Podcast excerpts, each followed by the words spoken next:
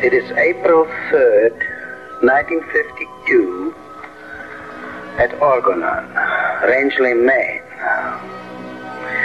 I, Wilhelm Reich, am sitting alone in the large room in the lower house. All people are gone. In the morning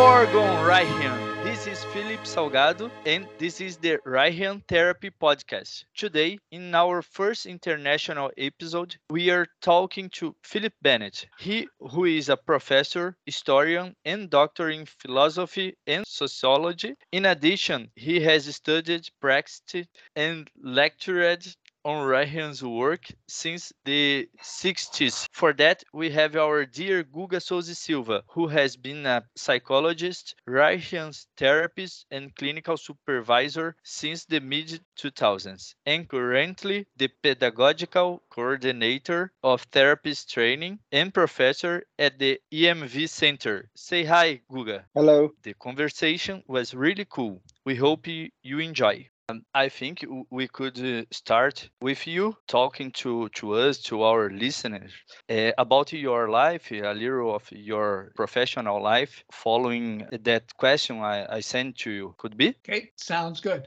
Is the arrangement with my sitting where I am good for your recording? Yeah, it's perfect. And after we will we will use just the, the sound. Ah, okay. So it's not problem if you want to to be naked or eat something. we don't have problem with this. Oh, I love I love sitting naked in front of strangers from Rio. It's one of my pleasures. Okay. Okay. Um, and you're going to do editing so we can pause if need be. I understand. All right, we're good. So your first question was, who am I?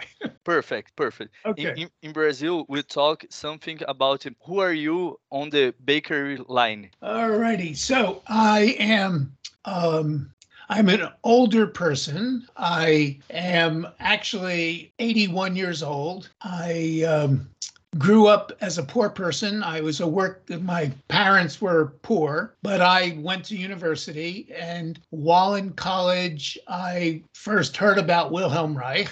And I went on to become an academic. So I have a doctor's degree in philosophy. And for many years, I was a professor of philosophy. However, I had this side life, if you will. Um, when I was still an undergraduate in university, I was introduced to Reich's ideas by reading the back cover of the function of the orgasm. I didn't read the book. I just read the cover.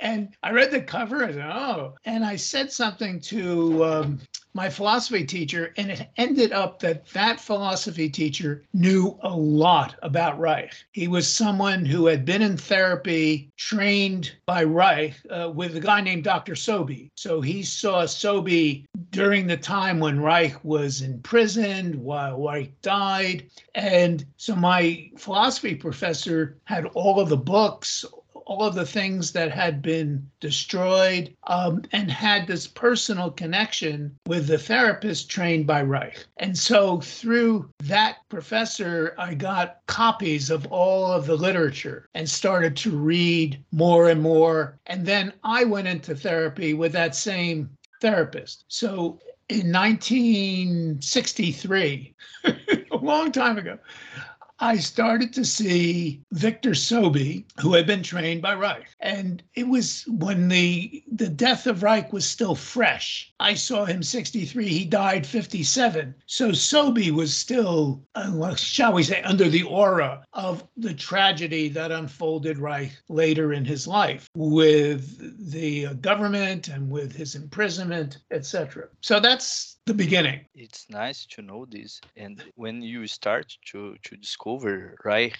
works, it was very, very close. All the, the tragedy happens six years later, just is Yeah. it? Yeah, just about. Right. He died in 57. Yeah. I first read the book cover I eventually read the book.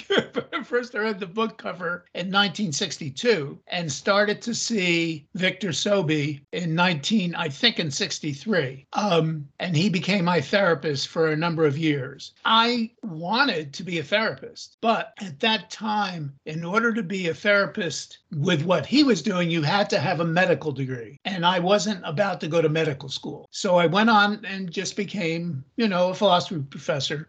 And uh, later in my life, I got involved with a kind of counseling that has elements that are similar to Reich's therapy. It's called co counseling or reevaluation counseling. And I became a teacher of that and a leader of that. And but it's not what I would call orgone therapy or Reichian therapy, but it it did have an emphasis on emotional expression. And to me, that's an important part of orgone therapy, or I'm going to use the phrase orgone therapy. We could call it Reich, Reich therapy, whatever you want to call it. The uh, component of emoting, of getting your feelings out, of showing your sadness or your joy or whatever. Um, the kind of therapy I was doing and teaching had that element, but I never called myself a therapist. I was a teacher of counseling. But in the background, I wished I could be really a therapist. Never got to do that. We are okay with uh, calling it organ therapy. Uh, we, we descend from a line of organ therapists, and we call it that also. Yeah. Uh, we Yeah. have in Brazil we have two main lines of Reichian therapy, and orgone therapists uh, descend from the American tradition and the later part of Reich's work, and the European uh, side came with the early part of Reich's work. So we, we, the, the three of us, we are among an institution that combines all of it. Uh, but we, we see ourselves as organ therapists, and we uh, agree your description is perfect of what it consists. Yeah. Yeah, I think uh, the people coming out of the European train uh, or stream might use the word vegetotherapy or character analytical therapy or something like that. You know, Yeah. there's going to be this conference um, this summer in, in August, and I um, know the list of people who will be speaking, and you'll see these different versions. I don't know if you're going to go to Maine, but you can do it through Zoom, and you can watch this conference, um, which we I think will be very interesting for for you folks. Okay, before we go too further, what was another question? I'm best with dialogue. I would have some question about this Go already because you said something very interesting that uh, when you were with your therapist, uh, he was still immersed in the mourning phase of Reich, Reich's death and Reich's tragedy in his later life. Uh, so I, I would very much, if you, if you could, like to know how did you perceive the the environment surrounding this? This is a very good question, a very good question. And my reaction was idolizing. like Mhm. I was ready to pray before Reich. I I treated him with such complete respect. It never occurred to me to be at all critical of Reich or of Sobey. Uh, I thought this guy had, you know, he had magic. I would lie down on his couch and I would feel like I was a different person. So the therapy for me was very powerful and very effective. And as a result, I kind of idolized, you know, Reich. And so whenever I would meet someone, you know, if you met me, eh, you know, at my college or eh, within five minutes, I would be telling you about Reich. I would be telling you how wonderful it was to understand this material. So I that was the reaction for me as a young person. And later, um, Sobey, Dr. Sobey, would say, I'm what's called a, a freedom peddler or a truth peddler. And Reich had very negative feelings about people who were always talking about Reich or always trying to explain his ideas when they didn't really know what they were talking about. So, um, am I going too fast or are you understanding all this? So far, so good. Okay. Okay for you, Felipe, as well? Yeah, it's perfect. I would to the same question to you. Yeah, so my ori- original reaction was not very mature. I wasn't idle. Oh, right, right. You know, We've was all always been there. We've You- all been there. You've been there. Okay, All so- of us. All of us have been there. Yeah. And, and you were ve- very young too that time. I was about 22, 23, maybe. I remember this. I once did something that Dr. Sobey did not like. Um, I and he threatened to throw me out of therapy. And I remember uh, I was there and he said, "Oh, I don't know. I'll, I won't imitate his voice, but his voice is pronounced. I don't know why I waste my time with you. I'm going to kick you out of here." And I just immediately burst into tears. And I said, "You can't do that. It's I, I'm a neurotic. I did this stupid thing. I, I'm a neurotic. And he said, That's never an excuse. You should not have done it anyhow. It's never an excuse because you're neurotic. And it was interesting. But there was something about him that is unusual. He would never give advice. Um, he would never. And so a little bit later, when I was, well, I can't remember when I was, I did something very foolish. I got married very quickly. I, I met someone, I guess I was desperate.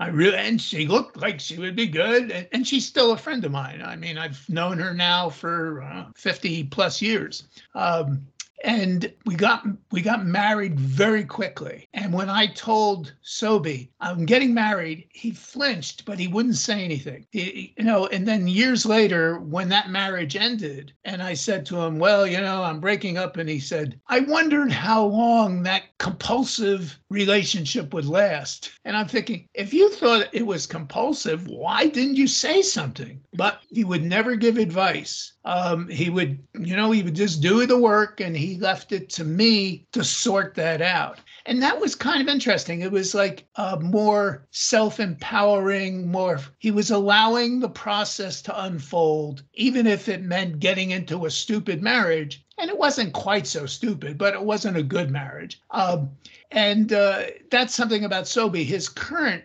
um, ther- my current therapist, who I hardly see anymore, uh, is uh, Harry Lewis. And Lewis was trained by Sobey, but Lewis always gives advice. Uh, so Harry Lewis is training people in Mexico City. And I think um, Mariana from your circle is planning to go to a training at Mexico City with Harry Lewis. And uh, Lewis does uh, very good trainings, um, as well as being a very good therapist. Uh, but he gives advice freely. Sobey would never give me advice. I don't know if that means that Reich would never give advice. I, I really don't know that uh, about him.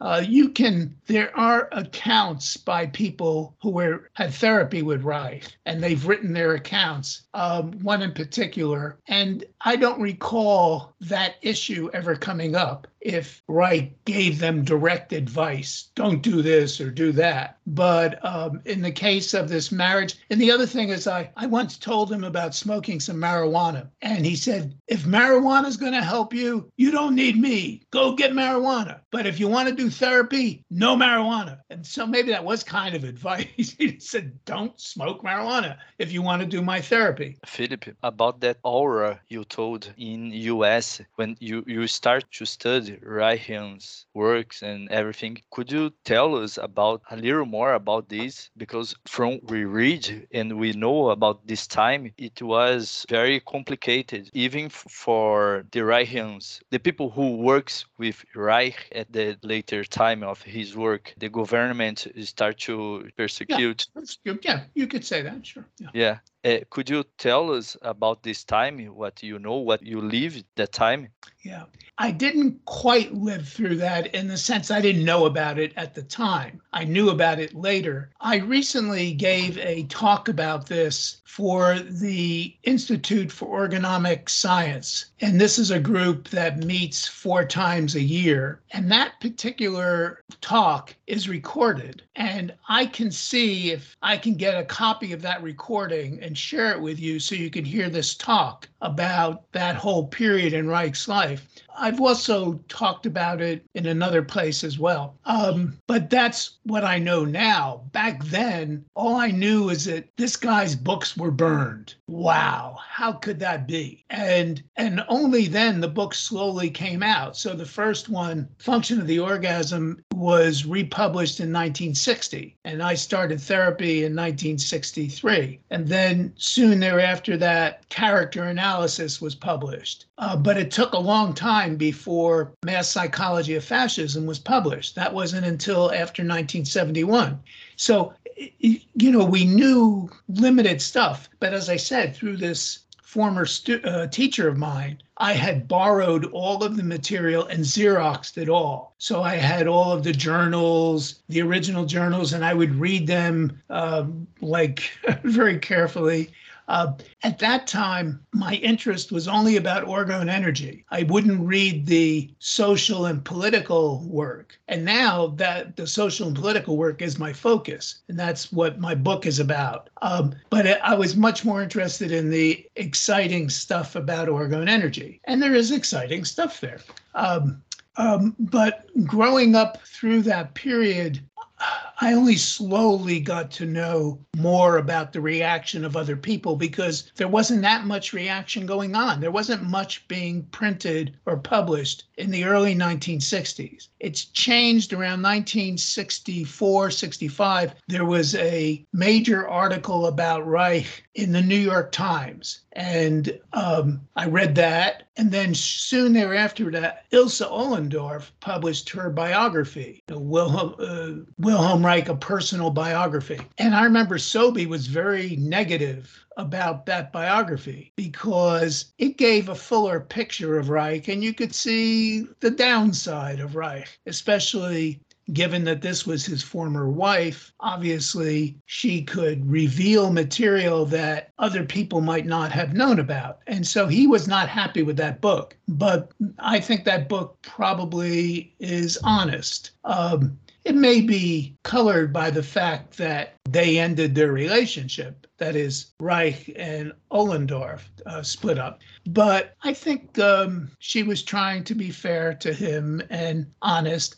And it shows that he had his limitations, Reich's limitations. You know, um, I was just writing about that just before we began our conversation how he could be very naive. He could be very, um, he would misinterpret things about himself that look better than they were. You know, like if a um, he would send a letter, say, to some government official, and they would give a very formal response. Thank you for your letter. And he would think that means they really read it and understood it because he was constantly, especially in this latter period, starting around 1950, he would, every time he wrote something, he would send a copy to the FBI and to the president, and he would send it to the governor of the state of Maine, you know, some local official, and they would send a very formal letter saying, thank you. And he would assume that meant they read it and understood it, which of course they didn't. They didn't care at all, you know, and he should have known that because he should have recognized how radical his ideas were and he he didn't recognize well, what's the reaction to radical ideas and the reaction is to step away or to find some reason to dismiss it. I mean, he was the original person to talk about the emotional plague and to understand the emotional plague, but then he would forget yeah, there's something called the emotional plague. Why do you expect the president of the United States to understand your ideas? He doesn't understand your ideas. He doesn't care about your ideas. But he was sending material and thinking that they understood his ideas. Was that too much? I'm sorry, I should pause. No, it's perfect. Uh, we, we have some knowledge of this uh, because of Neill's uh, statement and uh, Neill's discussion with Boadella about this very topic. Yeah. Uh, but I, I, have no knowledge that he would send his letters directly to the FBI and the government on this particular so many times.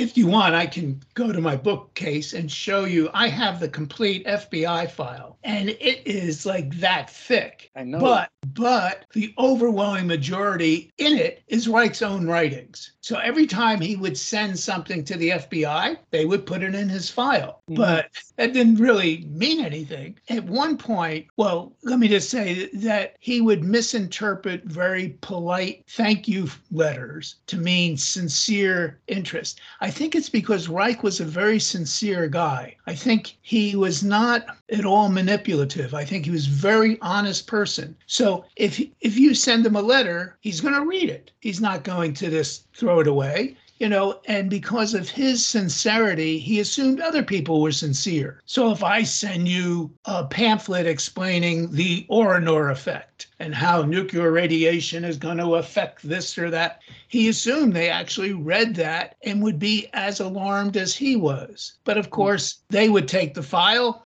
put it in a corner, and that's it. Um, and that's an aspect of his character that I think is both endearing. It's a, it's a it's a sweet feature to be so honest and so I would say innocent. But there's a downside to that, you know, so that when the government came down on him, he just was lost. He couldn't understand it. He he couldn't believe that the US government was sincerely out to get him. And so he thought, well, it must be the communist, or it must be Moscow, or it must be something else that is influencing him. But if you know about Neill and Neill's interaction with Boadella, then you know that towards the end of Reich's life, from Neill's point of view, he became somewhat situationally paranoid. I'm not sure I like the label, but I think there's truth in it. That Reich became overly fearful um, and assumed that there were forces out to get him. My own feeling is that that period of Reich's life, the last three years, um, shouldn't shape one's understanding of Reich. It was a very brief part at the end of his life. It was also, you know, I think this is clear in 1951, the end of 1951, he had a heart attack and he almost died. And he treated himself. He didn't go to see any cardiologist, he treated himself. And I think around that time, his thinking became less clear. Around 1952, um, in the next uh, four or five years, he would have moments when he was very clear. And some of his writing in that period is very brilliant, like The Murder of Christ and other stuff. But there were other things that he wrote were, I think, off. they just weren't, you know. I, know what you're saying. Um, we understand. We have a very similar view about this. And Fernando uh, has an opinion about this, which is uh, we will never absolutely know if he was paranoid or not. But considering the amount of pressure he was on, uh, being a little paranoid uh, is amazing considering the situation. Uh, most people would just go crazy. I think you're absolutely right. I think Fernando is absolutely right. Other people have said similar things, like um, Herskowitz, who recently died in 19. Yeah, I think Fernando, I think actually saw Herskowitz for therapy uh, at one point, or at least they met together. they Um, met. yeah, Herskowitz had a, a very similar perspective. And he said at one point, especially at the end of his life, he said, if you put an eagle in a cage, the Mhm. eagle's going to die. You know, you can't put an, a free spirit inside a box. Uh, and um, and he died, you know, and it, to me, it's absolutely tragic that at the age of 60, I'm 81. If Reich had existed another 20 years, who knows what he could have done, you know? You know, so we we always think that. yeah. Well, we're on the same page, as we say. we're in the same. Um, we're on the same thread. You don't need me. You know all this stuff. what what what more would you like me to speak about? Uh, yeah, it's good to know and to, to listen all of this because the big part we know came from the books. We don't don't have a lot of contact with the oldest Reichians and a lot of people who worked with Reich and know him. So we, we know about the books and from people who know people who went to to Reich and all these things. As Guga said, we we receive a lot of Reichian works from America and the orgonomy part, orgonomy part, and from Europe, from the, the vegetotherapy part. And we are this mix. In Brazil, we are a very mixed culture, culture, and even on the, the, the Reichian work, we are too this mix. This uh, is a correct statement. Yeah, thank it's you. Very correct statement. Yeah. Do you, do you think there's a element of the colonization that affected that? I mean, obviously, you were a country that was colonized by a force from Europe outside, right? And so you have a mixture of indigenous Indian streams as well as you know influence from the Portugal. Uh, Definitely, you know, because we have very much we have a lot of uh, influence from Europe through Portugal, but mostly Portugal intellectually from France. A lot of influ- influence from France, and later on, uh, in the middle of the last century, from America, from the U.S. So we it's very the, the, the result is this what Filippo Felipe was saying is that we are used to go outside for knowledge and we are used to receive knowledge from different locations and, and perspectives. Uh, so we tend to combine things because of that probably.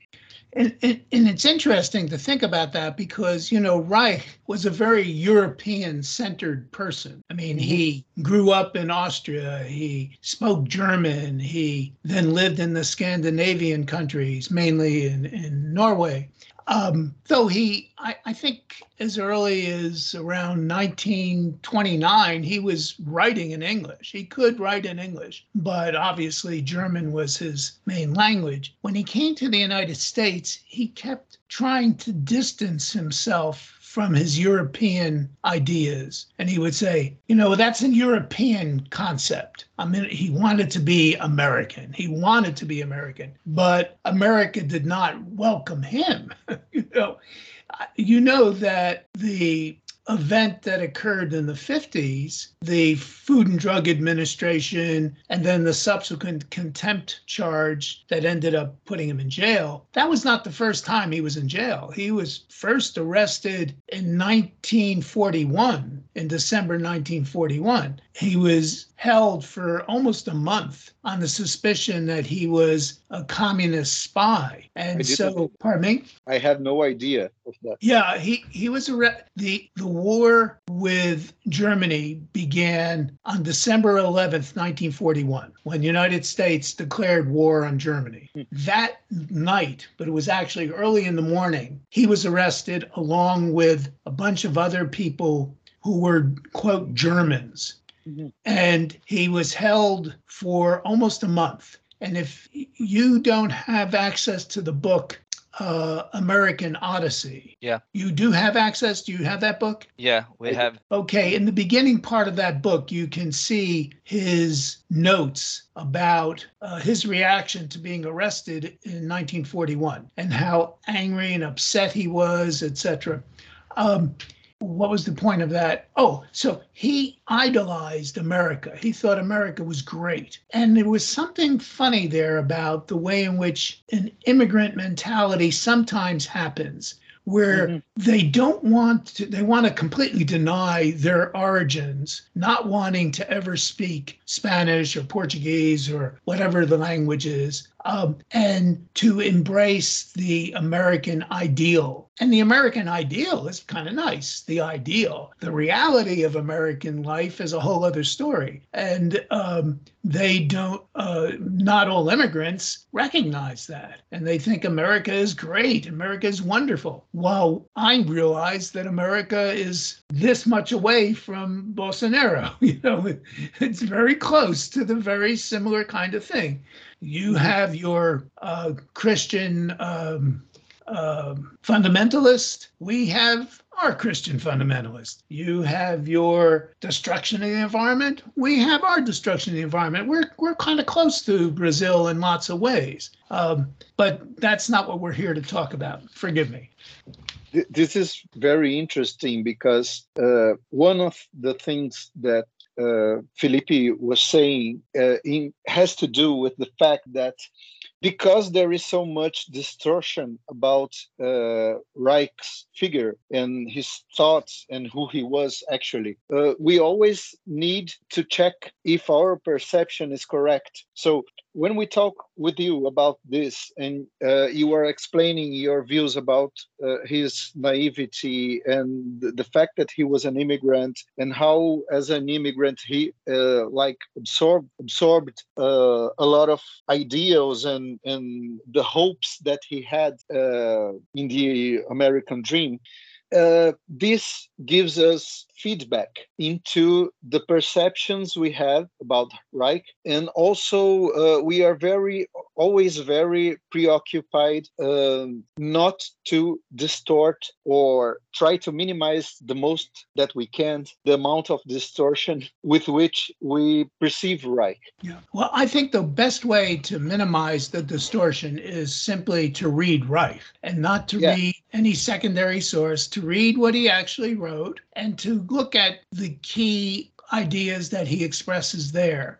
When it comes to the therapy, let me um, use an analogy. Um, do you, do you know what the who the Quakers are? Do you know anything about the Quakers? See, yeah. So when Quakers have a worship service, there's no priest. They just sit around in a circle, and at some point, someone wants to stand up and speak. And the theory is that God is speaking through them. But then Quakers will say sometimes the water comes through the pipe has um, the flavor of the pipe. Mm-hmm. Namely, God comes through, but it gets distorted through that person. Similarly, you know, you have Reich's ideas, and then you have the therapist here and the therapist there and the group over here. And those groups probably color the truth some degree. And of course, that's true of me. So I'm no expert, you know, in one way. I mean, I've read the material, I know the material, I've been through the therapy by someone who was trained by someone who was trained by Reich, but I'm sure I have a bit of the pipe. So the flavor of the pipe comes through me, has a bit of that taste, so to say. Um, I don't know if that metaphor is helpful, but I think it's a good one. Um, so when you look at the different groups, you know, I know that's one of the things you wanted to talk about the different groups are quite different. There's a real difference between their political ideology and their approach to therapy. Um, you know, when you read, um, you know, Ellsworth Baker, yeah. at the American College of Orgonomy. And yeah. so uh, someone named uh, Orson Bean, B E A N, who was a comedian and who was interested. He wrote a book called Orgone and Me about his therapy. And when you read that account of his therapy with Baker, you get the impression that Baker was a sadist, that he would pinch when he would work on the muscul- muscular armor. He would pinch so hard that ba- uh, that uh, Orson Bean would have marks on his skin. He would have black and blue marks. And I think there was a, a sadistic element in Baker. And Baker was a very rigid guy, I think. And what's interesting is that this Orson Bean later became a devout Christian. Now, mm. for me, as much as I appreciate aspects of Christianity, any devout religious reaction from orgone therapy, you got to say, what the heck was going on? How did the therapy couldn't agree more. I couldn't agree more. How did that happen that this guy Orson Bean becomes a Christian and his therapy with Baker involves pain. Now, I know about working on the tense muscles that can happen. And I know that occasionally uh, Dr. Sobey would grab my arm or grab my leg, and I would go crazy. But he, he wouldn't do any damage. It was all in my reaction, you know. So I would squirm and I would scream and say, Let me go, let me go, or something like that. But he never did any damage to me. By contrast, it seems that Baker would actually harm people. And there are accounts of children who had therapy with people who were affiliated with the American College of Orgonomy who say that they were the subjects, uh, they were sadistically treated by therapists, that the therapist had sadistic elements, especially in treating children. And um, um, Hugh Brenner, who is part of the um, Institute of the Science, he has written about this. He has talked about this directly. So if it's it's not like hidden material, it's public because he's spoke about it. And so things could get distorted. I guess that's the main point. And that's why I think it's always good to go back to the original source, go to the material, and go to your own intelligence. You know, you have, you don't have, you don't need a leader. You need your intelligence, your own um, thoughtfulness, as well as your reading and then your breathing and your therapy, etc. Um, it's good to know this because again, we I am listening a lot of question and problems we live here in Brazil too with the, all the, the Reichians work. Some people accuse us, the Reichians, we are very violent in the therapy. And we said, no, we are not violent. Sometimes we are tough, but not violent. We can, we the, can. The armoring. Yeah, yeah, armoring yeah, yeah. Is violent. Yeah, yeah. The, the armor is the is body armoring yeah, process is ruthless. Is it's very violent. Yeah, yeah. But we we can be violent.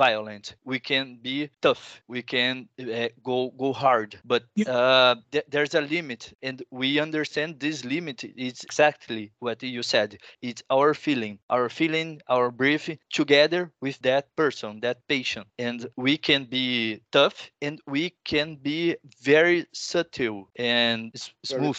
Yeah, and soft too, d- depending the the case. So it's it's not good, but I, I like to know in the U.S. you have the, the same problems that we, we have here in the the this, this work, né? the the Reichians therapies. Well, maybe it'd be useful to talk about the different streams, so to say, in the United States, because you know of them, and maybe you know more about this stream or more about that stream. Do you want to talk about the different families of orgone therapy in the States? Would that be helpful? I think so. Yeah, could could be nice. Okay. Well, first, there is the museum, the Wilhelm Reich Museum. We used to call it the Trust, but now we call it the museum.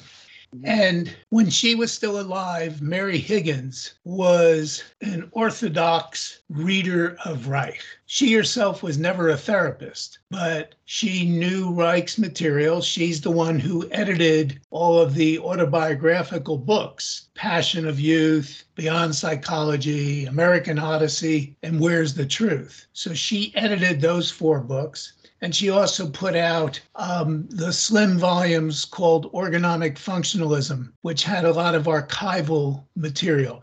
Very good material, very good stuff there. She did that editing too. So she was very important to having the books republished, retranslated, brought into circulation. Um, but she was very strict. she wouldn't want anyone to speak unless she felt that they would really be accurate and keep the line, so to say. Mhm. Things now have changed a bit through the museum. So now we have these month long webinars. Every month there's a webinar, and all kinds of different people have been now speaking um, from the museum. And this conference that will happen in August I've seen the list. There are people there, I think, who are anti-Reich, and they're going to be speaking at there. You know, there are different therapists who come out of different trains, uh, streams that will be speaking at the conference. Okay, so you have the museum. On the other side, you have the American College of Orgonomy. And the American College of Orgonomy started when Ellsworth Baker said that Reich told him that Baker should be should carry on the work. Now there's no evidence that Reich ever really said that, and that question has been raised because Baker went on to do very odd things. He became uh, they would wear robes and they would he followed some religious group um, the uh, Order of St. John or something like that. And he would sign his names SJ. And at their meetings once a year, they would wear robes. It was very weird stuff. I had no personal contact I had no therapy with anyone trained by the American College of Orgonomy. I was always very suspicious, and partly because they took on a political agenda and it was right wing. And so you have Charles Konia, who's a Trump fan, you know. So it was a this political dimension that ignored Reich's own history. You know, Reich was a Marxist, and even to the end of his life, I think he was still a Marxist. Um, he was an anti communist, but that's different. You can be an anti communist and still be a Marxist. And um, Baker was real politically right wing. And I think that shaped their therapy, but I don't know that because I've never done their therapy. There is a film of them doing, um, because, what's it called? Um, the Pursuit of Happiness. It's a movie that they have put out where you see different people doing therapy. And if you folks don't have access to this film, now I have it I don't know if there's an easy way to transmit that electronically because I'm not really good with digitizing things. But if you know a way, I have the disk and I have a, a drive that knows how to read the disk. And maybe there's a way through Dropbox or some other way I could send this to you. Um, or I can mail have, it to you. We have no knowledge of this movie. Uh, so the, I, I, think maybe the the first thing we can do is search for it. Uh, and since uh, we now know the name of the movie and the context of it, uh, who knows? Maybe we can find something. But I, I, I believe it's very. Uh, I would like very much. I, I believe that Felipe and Ellen also would love to to see this because I, I think this adds a lot of missing pieces to our puzzle. I would, uh, I'll tell you what I can do. I think I have a copying program where I can copy DVDs onto DVDs. If I can do that, and if I cannot figure out how to transfer it electronically, I could mail you my c- copies of my discs. And I have a number of them that might be of interest. But this one in particular, because you see people coming out of the baker mm-hmm. line, and maybe it looks just like what you experience, and maybe not. I don't know. Um, there are no films of people doing it from the um, uh, museum, except mm-hmm. Reich's own videos, and he never videoed therapy. You mm-hmm. could see him talking. The um, if you go to the Facebook page, um, the most recent um, clip for his birthday, you see some beautiful little movie clips of Reich, but they're from back in the old days. In any case, um, let me write something down. I will get that copy for you to see.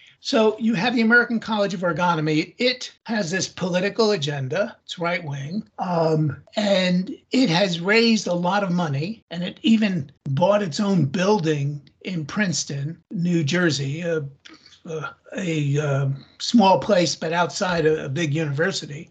Um, and I can't say much more about them because I don't have personal connection with them, but I'm suspicious of what they do given their political bias, you know, that they have this right wing attitude towards orgonomy, which I can't make sense of.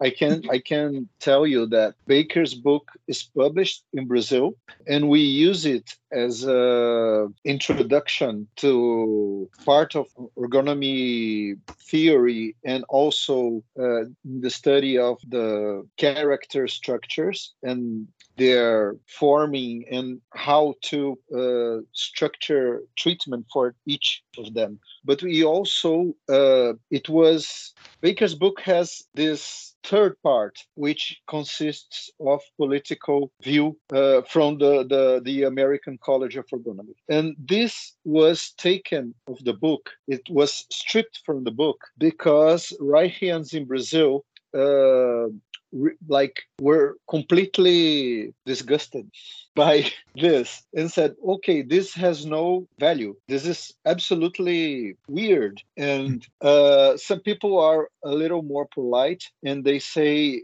uh, that this doesn't reflect the political reality of brazil so it shouldn't be on the book on the on the brazilian's edition of the book. But a lot of us uh, think uh, that this was bogus like it was completely weird. So the the brazilian edition doesn't have the third chap- chapter. But I, I, think the downside of it is that a lot of people don't know because they don't came to realize because they had no contact with the fact that this third chapter is there mm-hmm. nowadays. Uh, we are like 30 years uh, maybe apart from from when it was published and this decision was made back then but so young people have no idea about that. Right. Well, back then, when it first was published, um, colleagues of Mary Higgins, including um, Chester Raphael and two others, they wrote a little booklet about Man in the Trap, criticizing it carefully. And I have a copy of that. It's called Wilhelm Reich Misconstrued, Misesteemed. Um, it's a short little booklet, and it just takes quotations from Man in the Trap and show first how Baker plagiarized Reich. So there are whole sections which were really just taken right out of Reich's words, but out of context. And then there are places where these folks argue that Baker uh, misunderstood things or, you know, obscured things. I, I have the book, I read it, I can't tell you much about it. Um, I just know that when I read Baker's Man in the Trap, it's very, very rigid to me that you have to do A, B, C. It's it's too formulaic, and then the political stuff makes no sense to me. So you know, but then I'm not a therapist. I'm I'm this uh, I'm an historian. Um, so you have the American College of Orgonomy, and they've tried to do good things. They've um, had laboratories, uh, studies about bions and things of that nature. Then you have a split, a spinoff from the American College of Orgonomy when people found out certain truths about Baker and got very upset, they left. One of the things is that Baker had two wives. He had a public wife, mm-hmm. and then he showed up at a meeting and says, "And here's my wife." His son was sitting there and said, "What? Who is this woman?" And I don't I don't think there's any problem with having, you know, if it works, it works. But it was a deceptive or a uh, deceptive attitude um, that he hid this whole other life. And so his son, Courtney Baker, left the American College of Orgonomy and started up this new group called the Institute for Orgonomic Science. And that's oh. where Herskowitz got involved, Courtney Baker, Louisa Lance, a number of people who had been formerly in the American College of Orgonomy moved over to the Institute for Orgonomic Science and they this started is this is great uh, information. We we would never know that. So this issue i don't know can you easily see? This I, is the very first copy of the institute for orgonomic science. This issue came out in 1984 mm-hmm. and in the bottom it says introducing the ios and they explain their origin of five medical orgonomists. Now, all of these guys were originally in the American College of Orgonomy, including Baker's son, Courtney. Mm-hmm. So I can easily send you a PDF of these two pages so you can see the introduction here. Now, they're not going to say, and because of the politics or this or that, they're just going to be polite, but I'll send this to you. So that's Amazing. the beginning Amazing. of a split. You'll have to read it and digest it or something, but you'll edit, you're, you're editing this. Obviously, uh, you're going to have to take out, it maybe uh, take you a few years to do this, but no, no.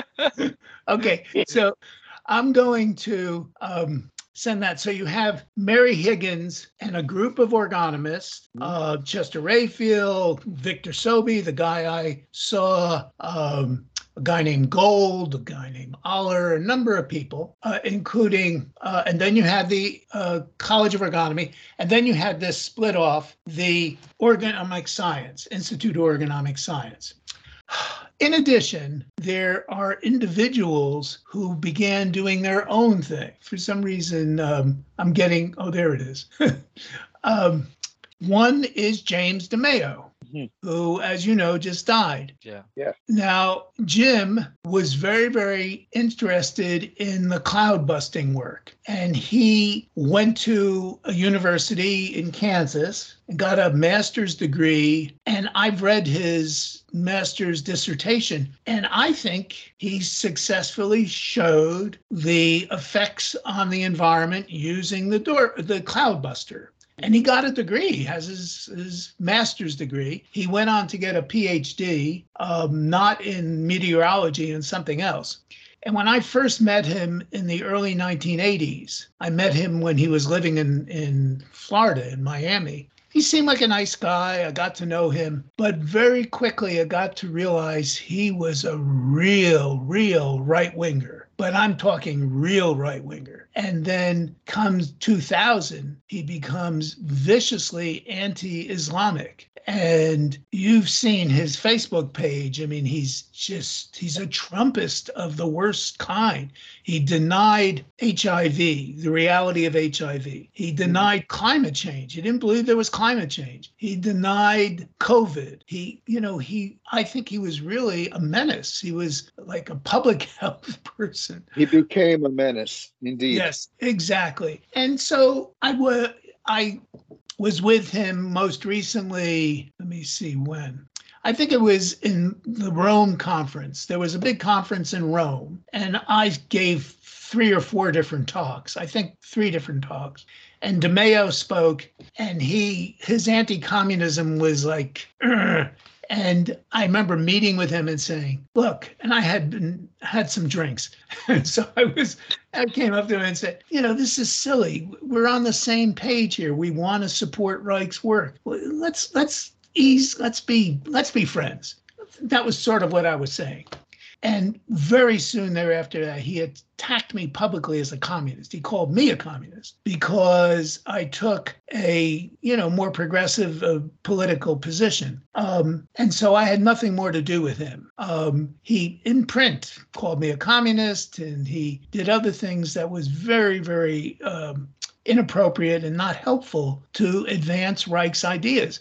And it became for me a real concern that if you looked up orgonomy, some of the first things you would say were Jim DeMeo because he put out a lot of material. Um, and that was that was a real problem for me that it was the public face of orgonomy was Jim DeMeo. That's not the public face or that shouldn't be the public face, but that became the public face. He is now gone. I don't have any negative wishes for him. I'm sorry that he died. Uh, I don't know what to make of it that, you know, he died of cancer. And here he died of colon cancer. And that he died of cancer, what to make of that? I don't know. I mean, you know, from Reich's point of view, cancer involves resignation and it has this whole, Reich has a whole theory about cancer, of course.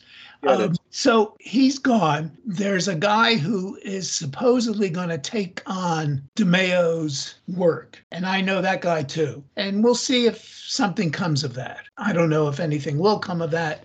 But um, this guy is supposedly going to continue to circulate the material, the literature, and stuff like that. Um, I thought what the face, what the museum put on the Facebook page was good. It just kept to the scientific stuff. It didn't mention his crazy Trump ideas. You know, they just said this is what he did, and that was okay. Mm-hmm. Pardon me. So that's almost like its own little stream. So you have the museum, you have the American College of Orgonomy, you have the Institute of Orgonomic Science, and then you have DeMeo sort of off on the right side by himself. And then there's um, Stefan Simonian. Stefan Simonian is a part of the Institute of Orgonomic Science, but he puts out this uh, I don't know what to call it, a blog or whatever. Have you seen his um, Journal of Psychiatric? What's it called? I will send you that too. And this is a, a, very good page where he puts out good material and he gets a lot of hits on the internet. So um, Going to, all my to do list here. Hmm.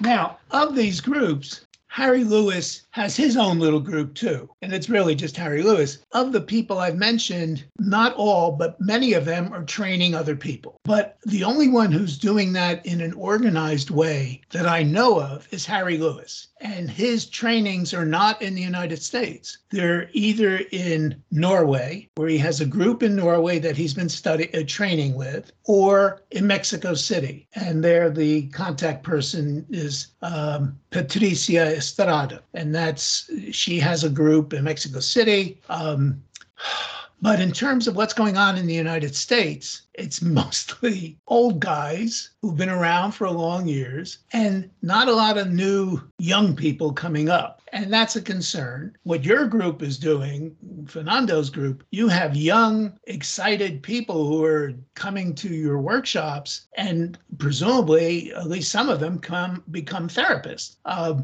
I don't know that they all become therapists. I mean, I see large groups and Fernando's way of approaching it using, you know, very physical work, be it you know, swimming, exercising, hiking, biking. I, I think there's a lot of smart thinking in that. And um, so I think you have designed your own way of doing things, thanks to Fernando and um, I'm blocking on her name. What is her name? Simone. The one, Simone. Sim- Simone. Simone. Um, you folks are doing, you know, remarkable work. Uh, you don't need us. we need you. I think we can learn from that.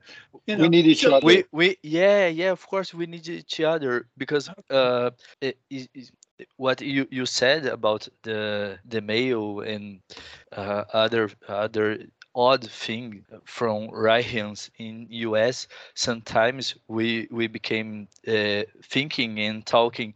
Uh, that's very strange because he's very Reichian worker and uh, know a lot of things. How he can defend Trump uh, and everything became uh, very strange to us. And then you you talk this part of my heart became more warm because you are very Reichian. You have a lot of uh, basic concept from Reichian's work. Like uh, we know from Reich uh, research that the, the cancer becomes from a resignate or organism. Uh, we know this, and okay, we, we can understand what, what happens. But a lot of other Reichians, even here in Brazil, uh, don't don't understand like this sometimes I became a little confused, and I feel uh, ourselves uh, on Fernando's group, Fernando and Simone's group, uh, we are a kind of island because there are a lot of other people who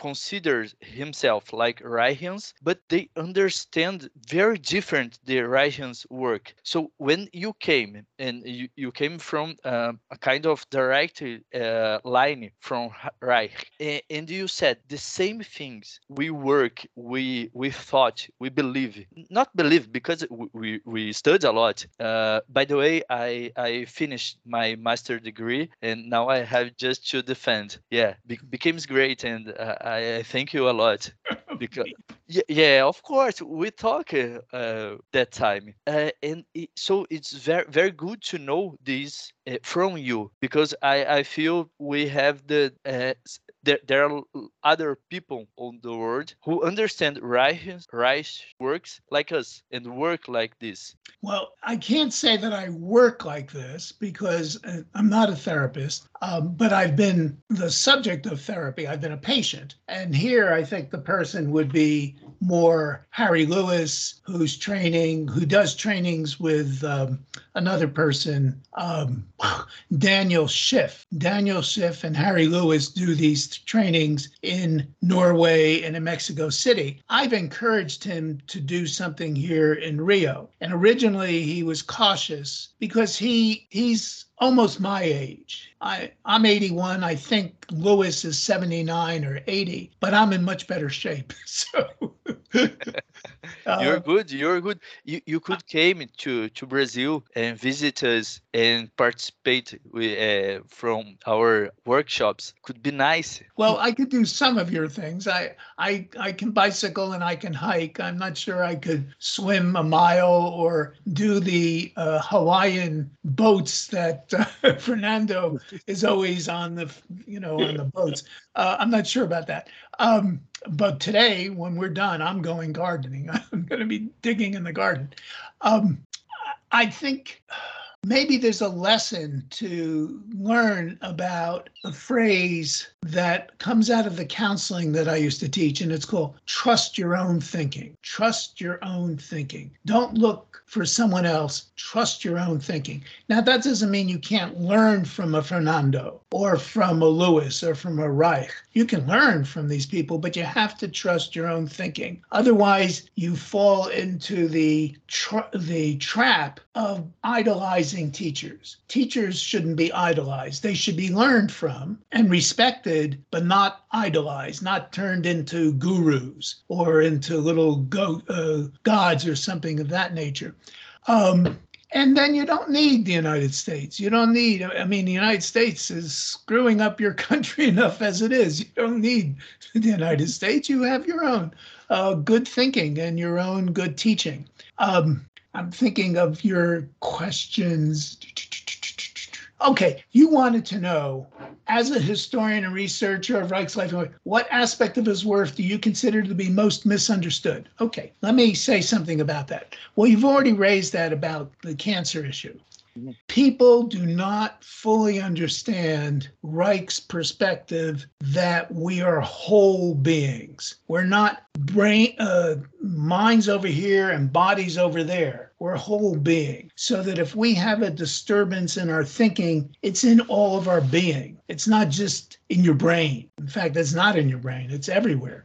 And so, if you're breathing freely, that's going to affect the amount of oxygen into your brain, but also into your cells. And if you're constricted in your breathing, your cells are not going to be as healthy. And so, lots of our illnesses are self generated by our own limitations in our being. And that's why we have things like cancer and heart disease and all that has to do with the constrictions in our being. So we're whole, we're not parts. So I think that's an important thing that people forget. So they want to do body therapy or they want to cry and they don't see the connection between crying and strokes. Fernando uh, Fernando understands this. He and I I had a mini stroke uh, a couple years ago. It lasted for like 3 or 4 minutes. It didn't affect my thinking or my speech, but my musculature went weird. And so I had this little thing. There was no damage to my brain or anything like that. So I talked with Fernando about this, and he talked about the vagus nerve and about getting me yawning. And Mm-hmm. when I meditate every night, I just sit, I listen to some nice music, and I yawn. Now, I think yawning is very, very helpful to your whole being. It's not just your mouth, it's your whole, your breathing changes, your blood rate changes, all of these things. So we're whole beings. So I think that's a, an important lesson that even though people learn it, they forget it. And mm-hmm. so if they get a cold, they immediately want some medication or they want to take a pill or something like that. Now, there might be circumstances where that makes sense, but so that's the first thing. The second thing that I think that's misunderstood around 1929, Reich gave a lecture in the Freud circle about the difference between prophylaxis, preventing illness, and treating illness. And you folks are therapists, and that's going to be your work. You're going to earn your living doing that, all fine and good. But what we really need to do is to prevent illness by raising children in healthy ways. If we continue to live long enough, and I hope we will, we can raise up healthier beings and we won't have to deal with the climate destruction and with the political destruction and wars and all of this. But I think the key thing is to recognize that we have to change society. It's not enough to change our individual neuroses or individual problems. We have to figure out how to change the world. How to do that, I can't say, but we have to do that. Otherwise, we're going to be seeing the same thing over and over and over again. Now, Reich, I think, really believed that. He he really he did therapy, but I don't think he felt that um, therapy uh, was the answer. The answer was to raise healthy the children of the future. That's what he would talk about. To raise the children of the future. So these are things that you already know, but I'm giving my emphasis on those things that we have to raise healthy children, we have to raise healthy people, and we have to love one another. I mean, this is, remember, his motto is love, work, and knowledge. So we have our work to do, we have our knowledge, we need, but we need to love and love one another. And that's when you see the meanness or anger or viciousness in someone like, say, DeMeo, you're, you're not seeing the love. You're seeing his anger and his, and look what we see, you know. If you have any other questions, I'm happy to answer. Otherwise, I'm going to the garden. so I have only one. I talk with Renata. Renata, I I received an email from her, and she she's very sad and hopeless about all these things happen in the world, the the war and the the fascism, and so a lot of things. And I wish like to know from you what do you think about the the future, the the Russians work uh, uh, from this what you you just said, the children future and and prevention and what uh, Reich thought about the uh, ways to change the world. And I wish to like to know from you what do you think about the this future of humanity? Well, uh, it's spring. Plants are coming out of the ground. And so I'm feeling hopeful, but I'm not naive. I know how fucked things are, uh, fucked up things are. I mean, Renata is absolutely right. I mean, it, the sadness is there. Um, I cannot say what the future will look like. I I am afraid that terrible things will happen, but I know that the media tries to focus on the negative and not looking at the helpful and hopeful things. Um, and um, that's why uh, I don't watch the news anymore. if you watch the news, it'll get you crazy. Um, I know what's going on in Ukraine is tragic. I spent time in Ukraine. You know, I told you I, I taught this kind of counseling, reevaluation counseling or co counseling. Well, I did that in the Soviet Union. I would go to the former Soviet Union. This was around 1989, 1990. And I would go for six weeks at a time. And when I would go, I would have no communication with my wife because we had no way to communicate. Making phone calls was very, very difficult. And I would go and I spend a week in a town and I would teach this kind of co counseling where people would take turns listening to one another and feel comfortable showing their emotions and do this kind of thing. And then I moved to another town and I would do it again. And I did it with a, a traveling translator and I got to know enough Russian that I could understand to get around, you know. And I did this um, six weeks at a time. I don't know. I went something like 13 different times. I went to the Soviet Union to do this and to teach kind of counseling. So I've been in Ukraine. I've been in Kiev or Kyiv, we're now calling it. That's how you say it in Ukrainian and Russian, it's Kiev. Uh, I've been there. I, I've and when I see the, or I don't see, but I read about the bombings uh, and inside around the city of Ukraine. It, you know, I know that place. I've been there. I know the Russians. I know the Ukrainians. It's kind of interesting. When I gave my training in Kiev, I would speak in English and my translator would translate to Russian. And this woman said, We need to also do it in Ukrainian. And that was kind of interesting. This was 1990, this is 30 years ago. She insisted that we use all three languages. And I thought that was wonderful. And now, of course, we have the situation in um, Ukraine, which is just terrible.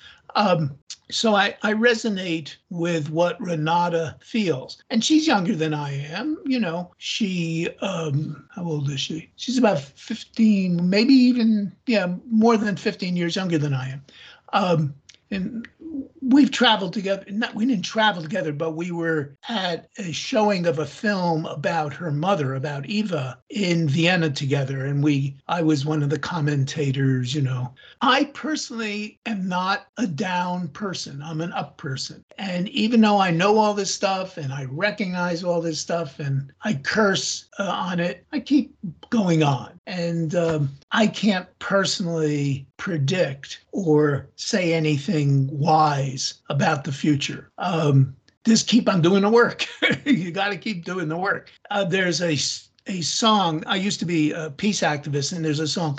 Um, we got to keep on moving forward, never turning back, never turning back. We're going to keep on moving forward, never turning back. I can send you the song better than my singing it. And that's what we got to do. Um, it's not a very wide, uh, deep insight, but I think it has an element of truth.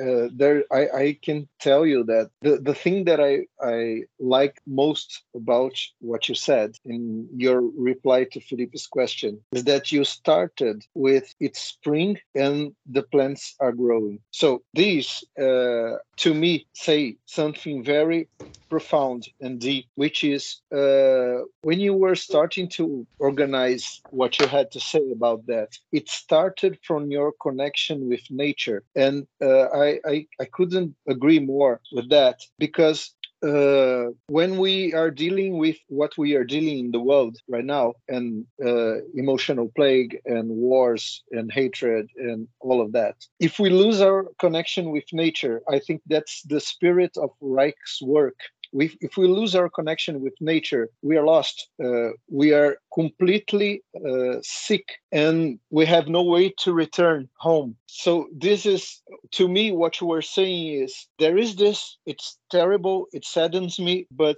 plants are growing. And, and plants are growing comes first. It's it, it, always has to come first because if plants are growing, children are, are, are being born and we, we have life so uh, when Felipe said that you work like us, uh, and I agree with him, uh, I, I, think that this answer is you working. This is work in, in the most Reichian conception of work itself is absolutely undivided from nature, absolutely un, undivided from from from an expression of nature and the feeling of connection with nature that should guide uh, the work itself so i'm very happy with your answer. Uh, I, I, think the, uh, a lot of times uh, we we here were uh, scared and fearful and sad and sometimes uh, hateful because of what's going on. Uh, and a lot of times the,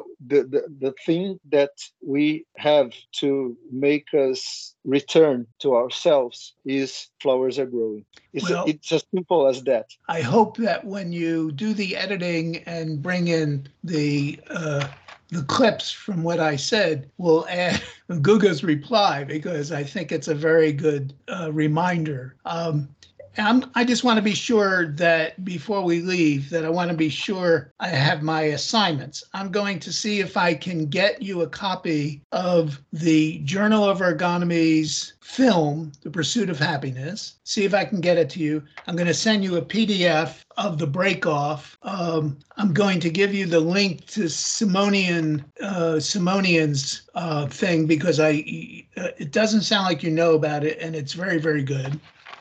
Um, and if you think of anything else, just email me. Emailing is probably better for me, or WhatsApp is okay too if you want to do WhatsApp. Uh, but we WhatsApp, I get weird spam. Uh, I get spam on Skype too, but since I don't use it that much, I don't get too much. Um, And I want to thank you all for for thinking to invite me onto your podcast. I'm sure it's going to be wonderful. And um, if any questions come up, you know where to find me. Okay, Philip, I uh, wish to, to thank you a lot too, because uh, the talk was amazing. A lot of good information, a lot of good talking. So thank you for you here and good gardener for you now. Let me, how do you say, how do you say thank you in Portuguese? I feel terrible. I don't, I don't even know the basics. I can do a little bit in Spanish, but I know it's a very different language. How do you say thank you? Obrigado. Oh, of course, I know that. Okay, obrigado. Bye bye. Bye. Bye bye.